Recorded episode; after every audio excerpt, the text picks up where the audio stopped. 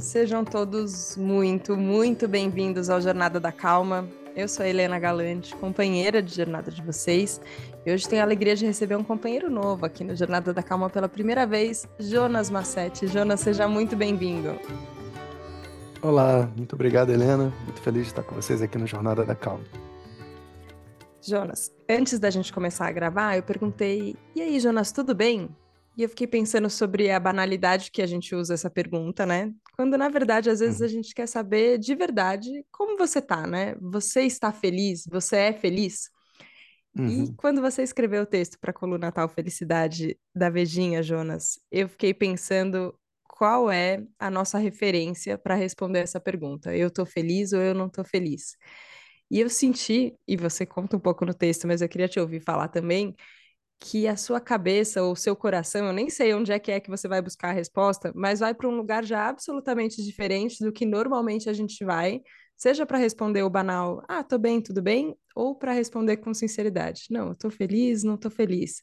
Conta um pouquinho, qual é esse ponto de referência? Tá. Eu posso cantar o mantra antes? Eu Pode de cantar. muito, com Tá certeza.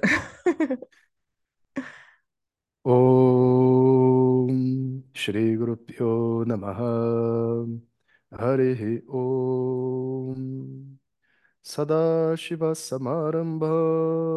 शङ्कराचार्यमध्यमाम् अस्मदाचार्यपर्यन्तं वन्दे गुरुपरम्परा श्रीजगन्मातरं देवीम्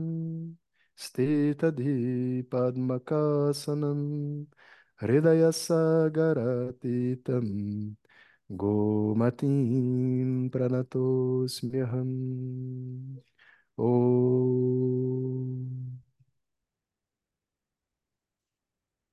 Agora sim. Agora sim. Então, é, então assim, é felicidade, né? É, falando assim coloquialmente, para cada pessoa é uma coisa diferente, né? Se você pergunta para uma pessoa assim, né, o que que você quer para ser feliz, o que que você busca, né? Para uns, felicidade é segurança financeira, para outros, felicidade é a possibilidade de, sabe, sair, fazer uma viagem, se distrair em algum lugar. Para outros, felicidade é se conectar com aquele amor na família, em casa, sabe? Então, a felicidade, né, mundana, ela é um termo genérico que pode ser muita coisa, sabe? Quando a gente entra assim dentro da, de uma jornada espiritual assim com mais força, né, a gente descobre que, na verdade, essa felicidade que nasce dos objetos, do contato com os objetos, situações do mundo, ele é uma, é uma felicidade mais superficial e instável. Porque eu posso imaginar que, né, que uma viagem é a minha felicidade, mas quando eu entro numa viagem eu descubro, né, diversos obstáculos, adversidades e coisas que não, enfim, que não me deixam feliz. E num relacionamento é a mesma coisa, num trabalho é a mesma coisa, e até se eu quiser sentar para assistir um filme, né, é a mesma coisa. Então, a gente entende a felicidade não como um produto desse contato com o mundo externo, mas com um local interno, como você disse, sabe, que a gente precisa aprender a entrar sabe? Um local onde eu estou além dessas dificuldades que o mundo externo pode me dar. Agora, esse, esse local interno, eu sempre penso que tem um caminho de chegada nele, né? E não é à toa que o Jornada da Calma é uma jornada, né? Eu tenho essa ideia de caminho muito forte. E às vezes eu sinto que mesmo quando eu, é, eu conscientemente coloco, não, eu, eu quero esse caminho para dentro, às vezes parece que eu encontro uma porta fechada, assim, né? Que a gente dá de cara no muro. Uhum, E eu queria te perguntar sobre o mantra que você cantou antes, porque uhum, eu sinto que ele talvez seja uma chave de uma porta, assim, sabe? Quando, é, uhum, antes de começar a jornada, eu sempre peço para respirar um pouco fundo, e, e eu, e eu entendo que essa respirada profunda, para mim, abre uma porta, assim, eu entro num outro uhum, estado que é diferente. Mas eu senti a hora que uhum, você can- cantou o mantra, não sei se é esse o verbo, mas que você entoou o uhum, mantra, é, uhum, abriu uma outra porta que estava fechada antes. É, como é que é uhum. essa chave que se descobriu, Jonas? É, é dito no, nos Yoga Sutras que existem cinco portas para fazer isso que você quer, né? Uma porta é a meditação, e por isso que a gente, né, ficando em silêncio com a gente mesmo, a gente chega lá. Outra porta é o pranayama, são exercícios de respiração. Mas não é só uma respiração, é um conjunto de respirações que você faz que conduz você a um estado alterado de consciência, vamos botar assim. Outra porta é o mantra. Então, a, a melodia do mantra e a ancestralidade do mantra tem essa força, né? Esse mantra especificamente que a gente, né, entoou aqui é um mantra que pede a bênção dos mestres, né? Como eu vou dar uma entrevista, então eu peço a bênção, né, desse, desse corpo. E o segundo mantra é para a Mãe Divina, né? Pedindo para a gente sentir esse amor da Mãe Divina, né? A mãe de todos os Vedas, a mãe de todo o conhecimento, né? E, e é por isso que a gente sente essa energia, né? Porque é como um, um chamado, né, energético, né? Essa é a terceira porta do mantra. E quais Essa é a são terceira quarta e porta. a quinta? Ah, Não, me então diga, tá. por favor. A, a quarta porta tem a ver com os ritos e físicos, e os exercícios. Então, por exemplo, se você vai fazer uma busca da visão, né? Você sobe numa montanha e fica isolado na montanha por quatro dias e quatro noites, sem comer nem beber. Sabe? Essa, esse aperto que você dá no corpo físico e esse isolamento de tudo e todos à sua volta abre o campo espiritual, né? E a quinta porta é o chamado de Aushadam. São as medicinas, que são plantas de poder que você consome, né? E, e elas têm um efeito que abre também o campo espiritual. Jonas, qual foi o seu primeiro passo? Você, é, e eu acho, é, às vezes até complicado a gente voltar, porque parece que a gente volta para uma versão antiga nossa, que a gente olha e fala, nossa, nem faz mais sentido. Mas a gente começou de algum lugar, né? É, Uhum. na sua jornada, né, nesse caminho em busca dessas, é, que seja da abertura dessas cinco portas, que hoje você fala com tanta naturalidade e é gostoso de Aham. ouvir, é, mas tem um passado que isso não fazia parte, talvez, ainda da, da sua vida. Como tudo começou, Jonas? Bom, vou rebobinar a fita, hein? Vamos Então, rebobinar. há 20 anos atrás, né, eh, eu estava no mercado financeiro, né, e tinha me formado no IME, né, e eu vim, assim, de uma família muito humilde, né, morei numa comunidade ali em Santa Teresa, e meus pais, assim, eram sobreviventes, né, que acreditavam, assim, na, no estudo como sendo, né, uma possibilidade para a família, né, então eles focaram tudo para eu e minha irmã conseguir, né, se formar e, e, e ter, assim, né, mais possibilidades na vida. Então, assim, a minha mentalidade, quando eu me formei e estava no mercado financeiro, é de, de um sobrevivente, sabe? Preciso dar certo aqui dentro do mundo, preciso ajudar as outras pessoas que estão em volta de mim. E acreditava naquilo que a sociedade dizia que eu precisava para ser feliz, né? Um emprego, um trabalho, um- uma família. Eu tinha uma namorada na época. E eu, tinha tudo que estava escrito na sociedade que eu precisava. Mas, ao mesmo tempo, aquela satisfação de viver eu não tinha. Eu tinha uma mente completamente ansiosa, sabe? Porque foi muita energia, muito desespero nessa vida de sobrevivente, né? A gente sabe como é que é, né? Eu tinha, assim, uma carência afetiva muito alta, sabe? Dificuldade mesmo, assim, de ver as pessoas não gostando de mim ou não agradando as pessoas. Então, eu vivia num- numa prisão sem saber, né? Achando que isso era vida. E eu só fui, assim, passar pelo meu processo de despertar quando convivendo é, com pessoas assim que já estavam em fim de carreira e que trabalhavam muito, eu via que tinha uma coisa muito errada com elas, porque elas não eram pessoas felizes. A pessoa tomava remédio para dormir, remédio para acordar, remédio até para ir no banheiro. Eu falei, cara, tem uma coisa muito estranha, você está entendendo, nessa sociedade. E eu via que se eu continuasse no caminho que eu estava, eu já não estava bem, mas se eu continuasse nesse caminho, eu ia parar no mesmo lugar. Então veio aquela aquele momento assim de uma depressão funcional, sabe? Uma crise que eu falei assim, cara, tô fazendo tudo, não tô deixando nenhum buraco, mas eu preciso fazer alguma coisa, do jeito que tá, não dá, sabe? E eu não era uma pessoa assim muito religiosa, para falar a verdade, eu tinha até uma aversão assim, sabe, a esse discurso de religião e tudo isso. Sim. Mas de alguma maneira que eu não sei explicar, né, eu fui até a janela do meu quarto um dia à noite olhei para as estrelas assim e fiz uma oração com muita firmeza, sabe? Pedindo assim que se tivesse alguém aí em cima, né, que eu não sabia no que acreditar, no que pedir, que realmente eu precisava de ajuda, sabe? E é muito interessante porque eu dizia assim, eu sabia que eu tinha que dar alguma coisa, né? E eu falava assim: olha, em nome dessa felicidade, eu dou qualquer coisa. Em nome de estar bem, eu quero passar pelo que tiver que passar, né? E, e esse pedido sincero, uma vez só. No dia seguinte de manhã, eu acordei com vontade de praticar yoga sem nunca conhecer o que era yoga, sabe? Mas veio esse desejo, preciso fazer yoga, né? E, e aí, né, o, o universo trouxe para mim um professor de yoga da Índia, inclusive, que era também professor de Vedanta. E aí a jornada começou. Eu comecei a praticar as asanas e as posturas físicas e comecei a ter aulas de Vedanta e aquela coisa foi fazendo sentido para mim. E progressivamente, num período assim de uns oito anos, eu comecei como um praticante, né, assíduo e terminei ali como uma pessoa que estava botando toda a minha energia para aprender essa cultura e esse conhecimento. Dali, eu fui para a Índia, onde fui fazer a SESI para ser um professor, né, e para poder ganhar o conhecimento. No fundo, a gente vai para a nossa própria cura, né? Passei quatro anos e meio na floresta, no sul da Índia, com o Swami Dayananda, né, que foi o meu mestre, que inclusive esse que está nessa foto atrás, que os ouvintes não vão ver, mas Mas tá né, aqui, pode dá pra. buscar na internet.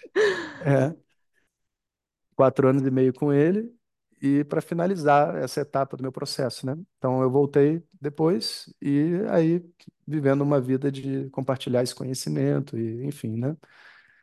Tudo que a vida pede. Queria te perguntar sobre essa experiência eh, na Índia, quando assisti o filme do Yogananda. Eu lembro de me marcar muito, assim, ele contando sobre a relação com o guru, guru, não sei como, como Uhum, é a pronúncia correta, e ele falar que a, o desafio para o ego de humildade, de você aprender com, com o professor como, como se ensina na Índia, é muito duro. E que ele entendia que no uhum, Ocidente as pessoas não não estavam preparadas para aquela didática. É, e eu me vejo nesse lugar, né? Assim, aqui, uhum, nascida em São Paulo, é, com, com uma cabeça que eu, que eu me identifico com o que você, com o que você fala, assim, né? A gente, a gente tem uma desconexão da espiritualidade muito grande, até a gente chegar nesse lugar que você falou de desse pedido sincero, né? Em que a gente tem uhum, uma uhum, mudança, a gente fica meio passeando aqui na vida um pouco, um pouco bastante é, sofrendo, mas mais distraída desse sofrimento do que de fato com vontade de, de resolver, mas também relutando bastante, às vezes, o, a submissão ao processo de aprendizado, né? Como foi para uhum. você entrar em contato com uma cultura diferente? É, teve esse choque e como você lidou com ele, Jonas? É, esse processo ele, ele traz muitos choques, né, diferentes, em diferentes aspectos da vida, né?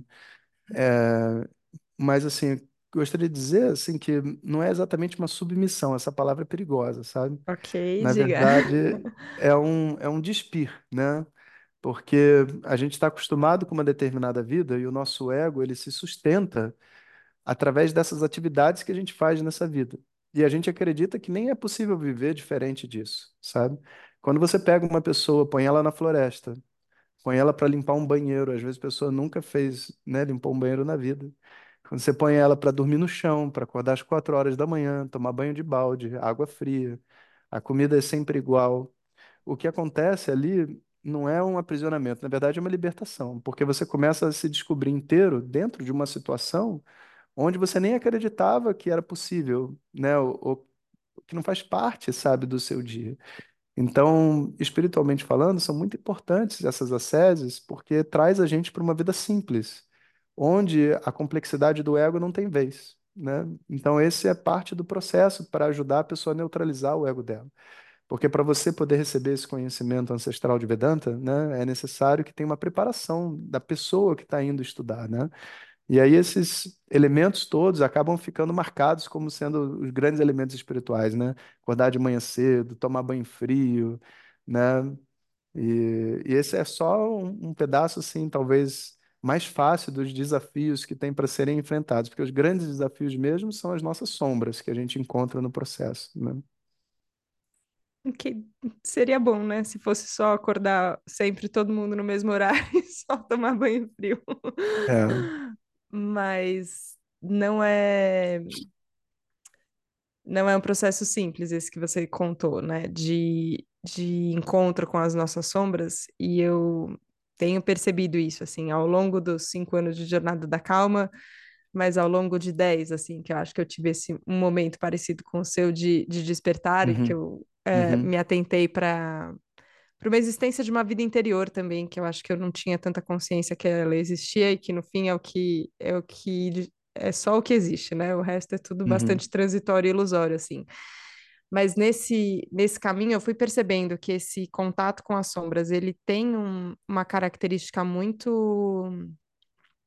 íntima mesmo, né? Particular, assim, ó. Tem uma coisa que eu vou ter que dar conta, que eu vou ter que descobrir comigo, que eu, é, que é pessoal ali, entre aspas, no, no, no sentido de todo mundo tem isso, todo mundo vai ter que passar por isso, mas tem uma coisa aqui que é Helena, e aí tem uma coisa isso, até quando você rebobina a fita e vai contar, tem uma história de Jonas, assim, né, da, da uhum, sua uhum, trajetória que, por ter sido uhum, como foi, te coloca em contato com, com sombras e, e luzes é, diferentes dentro de você.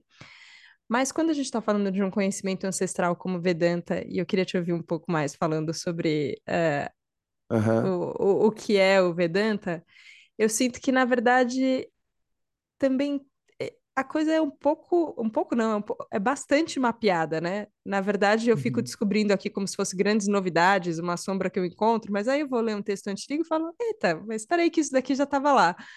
Foi, é assim, Jonas, na verdade, o caminho já está traçado, a gente que talvez não saiba ler o, o que, ou não tenha É, é contato um, mesmo, é né? um, é- parece um paradoxo, né? Mas não é. Porque, assim, a experiência de cada um aqui na- nessa vida é singular, né? É, a- é a nossa vida, a nossa história e os nossos desafios a serem vencidos, né? Mas quando a gente pega uma tradição que tem milhares e milhares e milhares de anos, com milhões de pessoas estudando, a gente começa a descobrir que o nosso problema singular, na verdade, não é tão especial assim. Na verdade, é um problema que você pode dividir, né?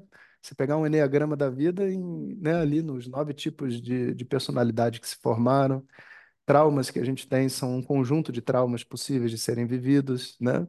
E que essas energias todas que estão contidas dentro da gente, que precisam ser liberadas, né, para a gente poder fazer o processo espiritual, elas têm ferramentas é, adequadas e apropriadas para cada um dos tipos de fechamento, né? Então, quando a gente entra dentro dessa jornada, não é um processo industrial, né? Do tipo, a gente faz isso, depois faz isso, depois faz isso, e aí agora todo mundo se transforma e está iluminado. Não, não é isso. Na verdade, eu vou ter que entender qual é o meu problema, que nem numa farmácia, para escolher qual remédio que eu vou pegar. E a tradição védica tem tantas asceses, sadhanas, disciplinas diferentes, e não são todas que vão me fazer bem. Inclusive, esse é um tópico assim muito muito relevante para os dias de hoje, sabe? Onde a gente às vezes vê a espiritualidade como um cardápio de opções e eu escolho a que eu gosto mais. Mas talvez a que você goste menos é a que vai te fazer mais bem, né? Então, a gente precisa, na verdade, estar dentro de uma tradição, né? Onde tem pessoas que já passaram pelo que a gente passou, que possam nos orientar por que caminho seguir para a gente obter o resultado que a gente quer, né? Você usou duas palavras, ascese e sadhana. O que que elas significam? São praticamente sinônimos. Sadhana significa um caminho, né? Uma jornada, como é, Sh- Shanti Sadhana, né? A jornada da calma, sabe? E, e a SESI é o nome que você dá para uma, para uma, para um exercício, né, espiritual que envolve algum tipo de restrição física, isolamento, jejum, sabe? Como tem essa força de que você tem que manter, a gente dá esse nome de ascese, né? Em sânscrito a gente chama de tapas. O, o conhecimento védico, ele tem para a gente também, inclusive, uma barreira de linguagem, né?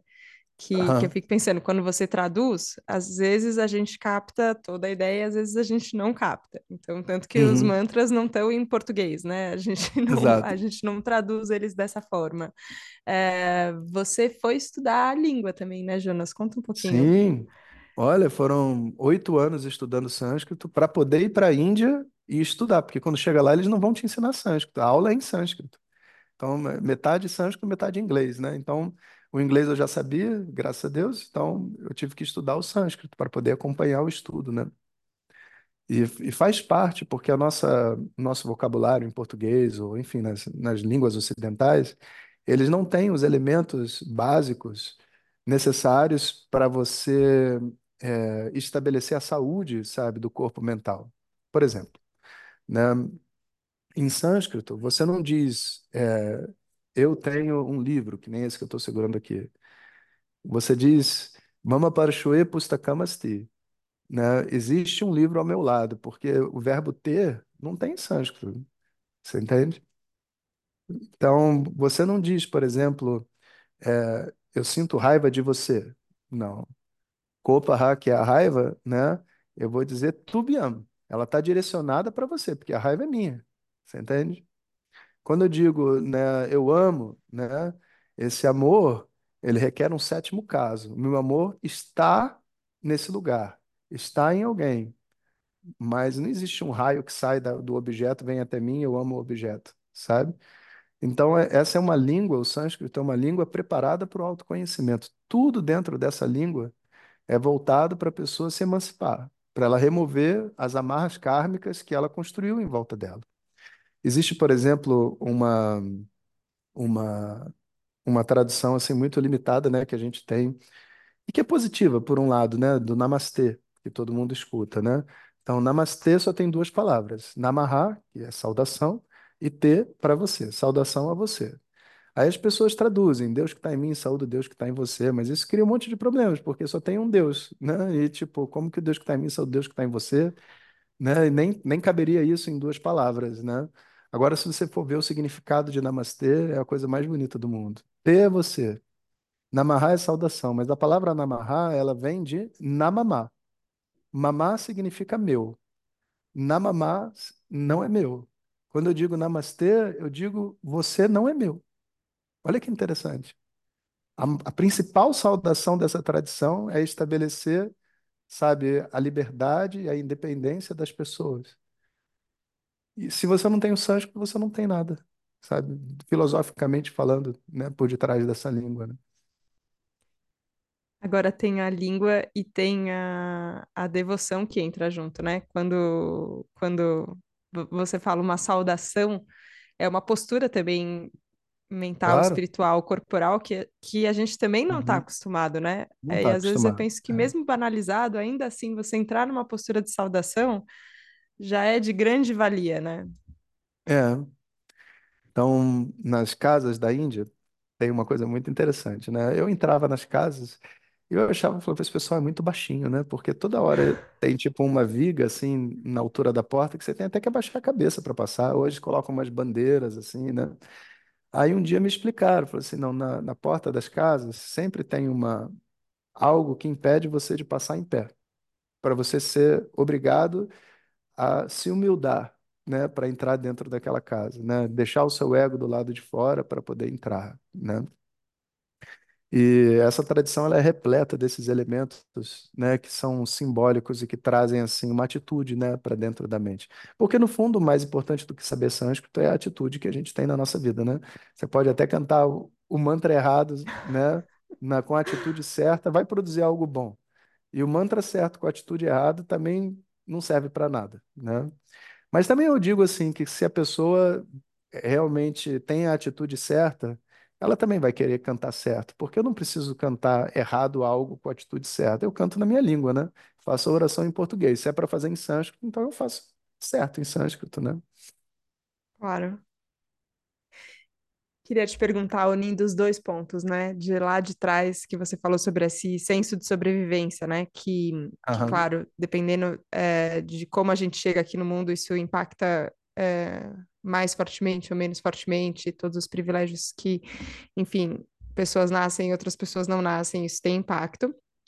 Mas a gente tem isso, né? Como, como espécie, esse senso de sobrevivência muito forte, que que parece que no meio dessa jornada, ou, ou no fim dessa jornada, ou junto com essa jornada, não sei, é, o valor que isso tem vai ficando menos importante, porque aí, aí a comida pode ser a mesma comida, e aí você pode ficar quatro dias no, na floresta sem sem nem tomar nenhum líquido e você começa a achar outras fontes é, de abastecimento que são internas e que não dependem de tudo que, que vai mudando, e parece que isso nem vira mais um assunto na cabeça, assim.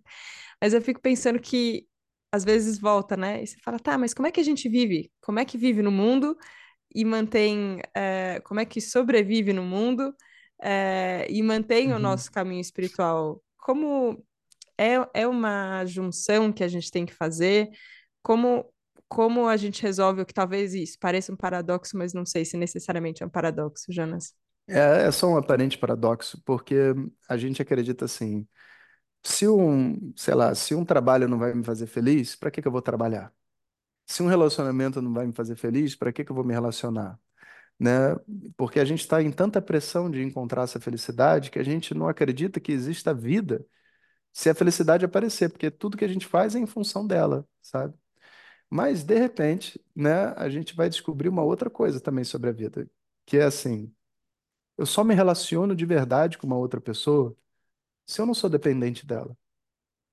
Se eu tenho uma dependência realmente com ela, o relacionamento ainda não começou. Se eu tenho uma dependência realmente com o meu trabalho, seja financeira, seja psicológica, sabe, de uma necessidade de reconhecimento, a minha contribuição para o mundo de verdade não está sendo feita. Existe, na verdade, um, uma conexão entre esse local espiritual de ser uma pessoa feliz e de ser uma pessoa inteira para o mundo que vai aparecer, mas não no início do processo, porque no início do processo parece que a gente quer fugir de tudo para viver a espiritualidade. Mas de repente a gente descobre que o lugar mais espiritual que existe é a minha casa com a minha família. Inclusive é um lugar onde eu posso crescer como nenhum outro, sabe? Onde eu posso viver o amor como nenhum outro. E por que que eu não ia querer viver o amor com a minha família, sabe? Então, a gente costuma dizer assim, que tem dois motivos para uma pessoa assoviar. Ou ela está cheia de medo, aí ela assovia, né? Ou ela está muito feliz. E quando a gente está muito feliz, quando a gente está repleto mesmo na nossa vida, a gente quer viver. A gente não quer se isolar na montanha. Tudo faz parte tudo que existe aqui dentro desse mundo é, é muito bonito. Tudo que existe aqui dentro carrega, sabe, o, o potencial de trazer amor em todas as direções. Por que que eu iria fugir desse mundo, sabe? Ainda mais estando feliz.